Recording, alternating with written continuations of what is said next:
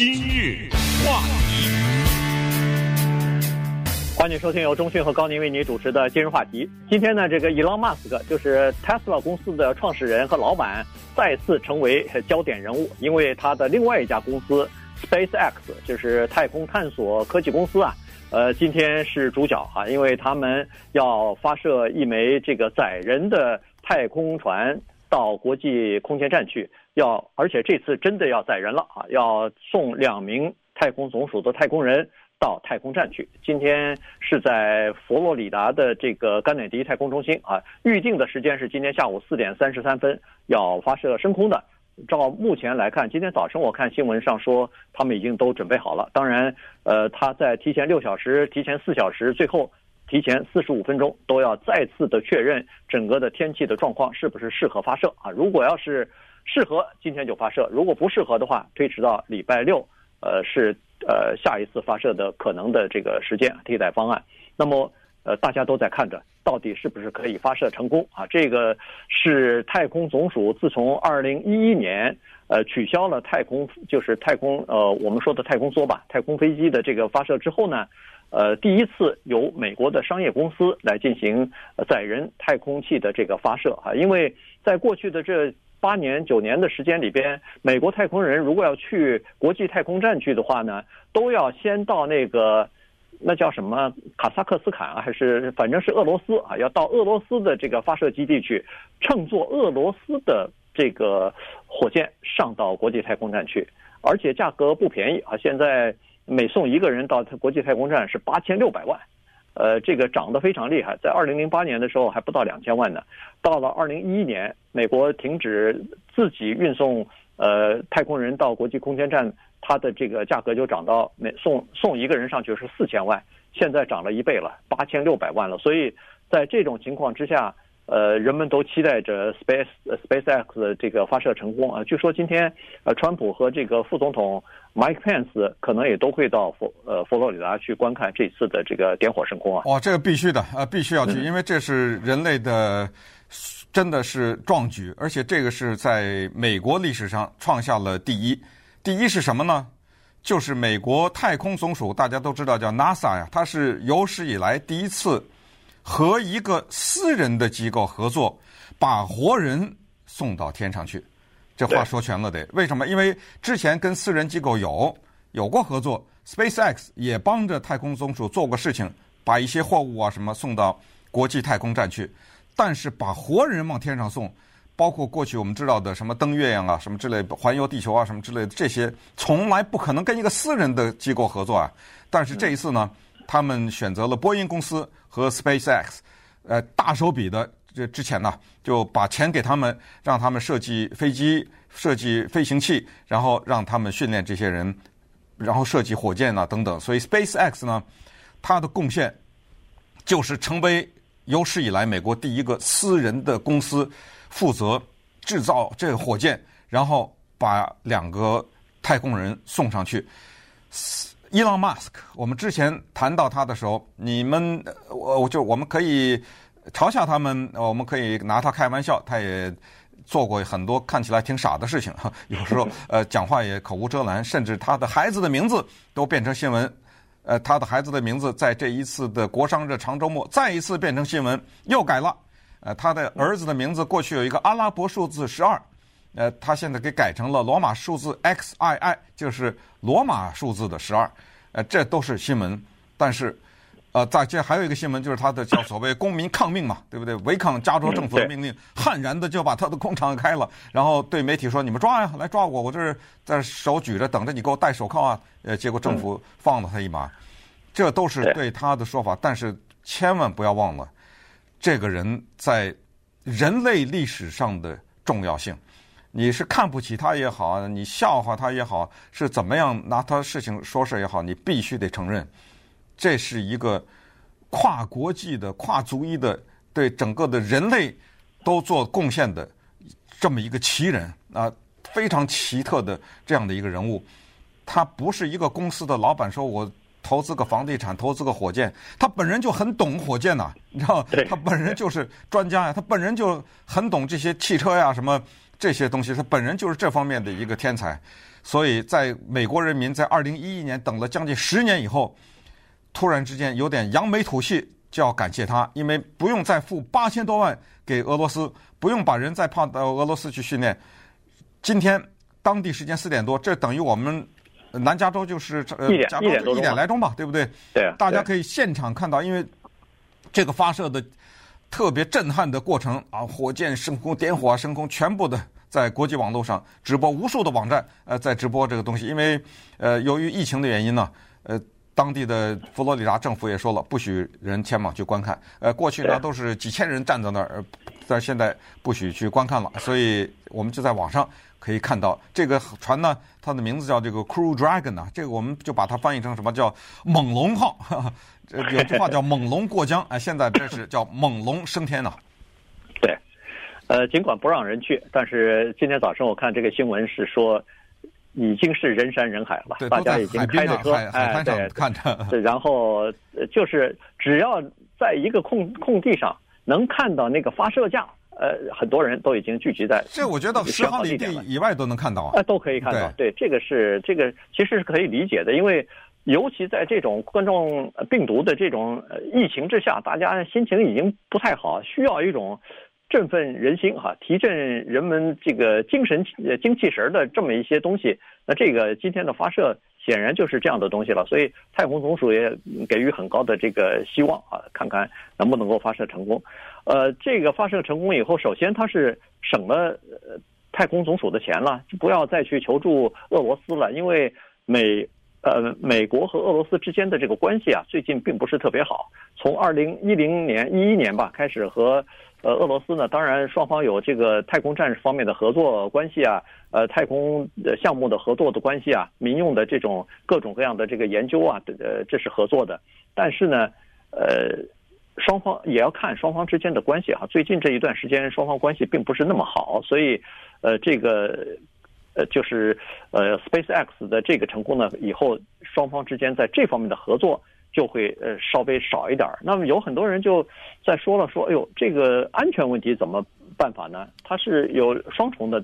呃含义哈，一个就是疫情期间，比如说呃太空人呐，这个地面的呃指挥中心啊，呃这些要很多人的，他不是只要一个人。呃，坐在那儿就可以把所有的事情都都办了。这个是每个人看不同的仪器做不同的事情，要很多人协同作战才可以啊。哎，这个太空总署说，呃，不用担心，我们已经有周全的这个计划了。而且他们居然是已经做到这样了，就是每一班轮班上班的时候，用一个不同的指挥室，也就是说，他可能至少有两个是一模一样的指挥室，可以有。同样功能的这个呃指令室在操作这个事情，那一个指令室工作完了一班以后，下一个指令室开始运作，那么这个指令室呢就开始进行深度的消毒啊，或者是这个清洁啊，然后准备下一班的人再去用。所以大家只要是呃这些呃人只要不和外界接触的话，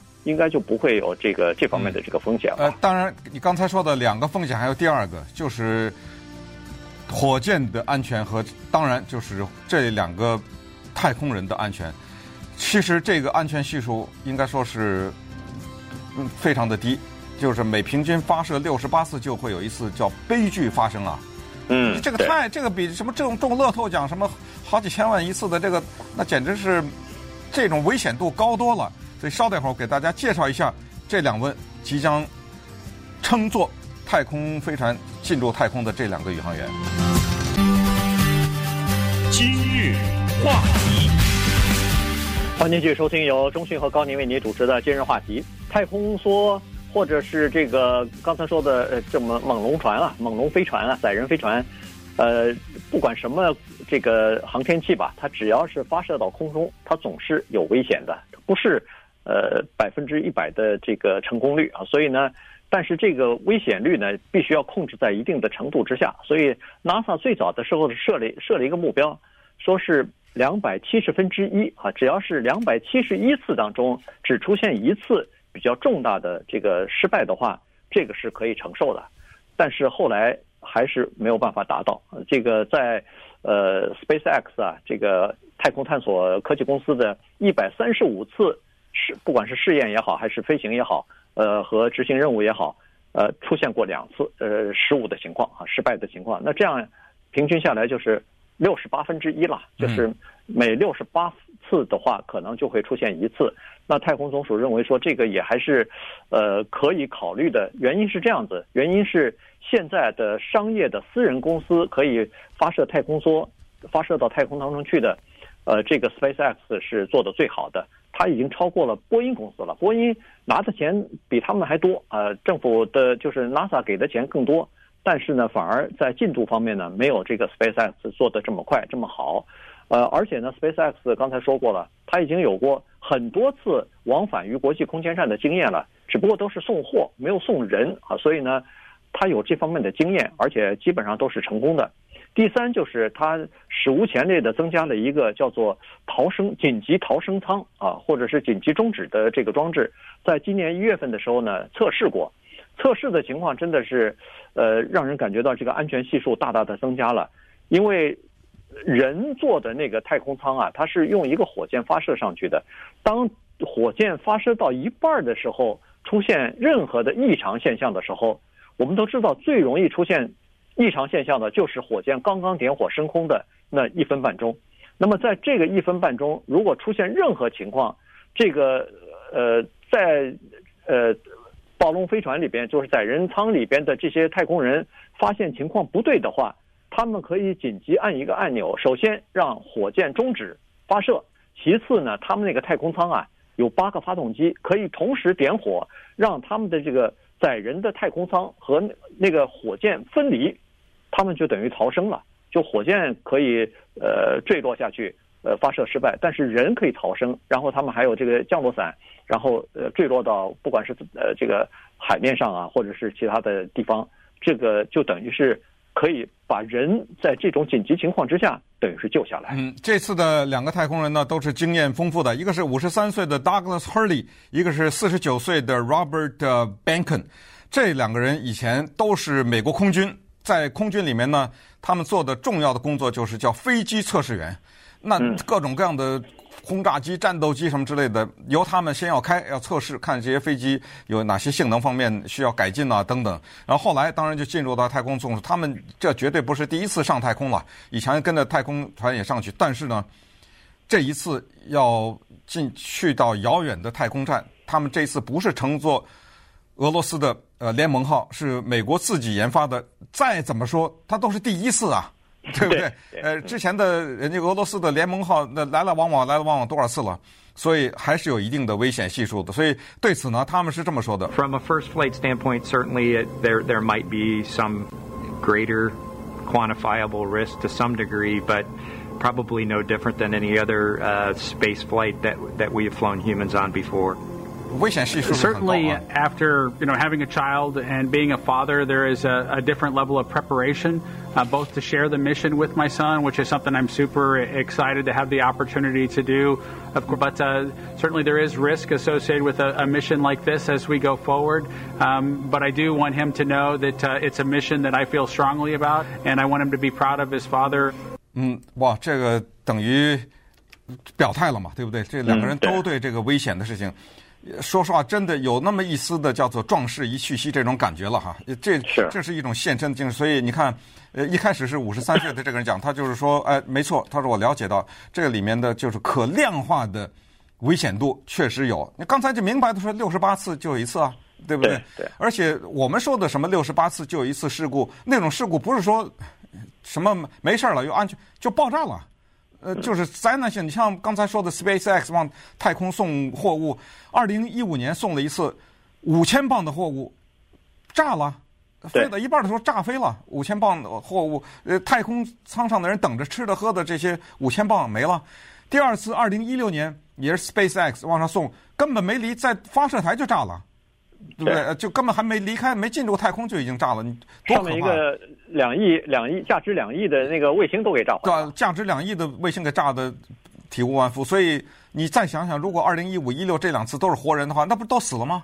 对不对？确实是。所以你看，第一个人就说我们知道有这种危险，但是我们就把它用平常心看待。第二个说的更清楚，就我儿子看，看来他我算看他四十九岁，他儿子。那应该大了吧？他小吧，十十几岁。对，反正他说我，你看最后说的有点悲壮，就是我让我要让我的儿子感到骄傲啊，对不对？我和我儿子共同来经历这这样的一场。但是不管怎么说，我们当然是希望他们成功了，而且成功的系数应该说是非常高的。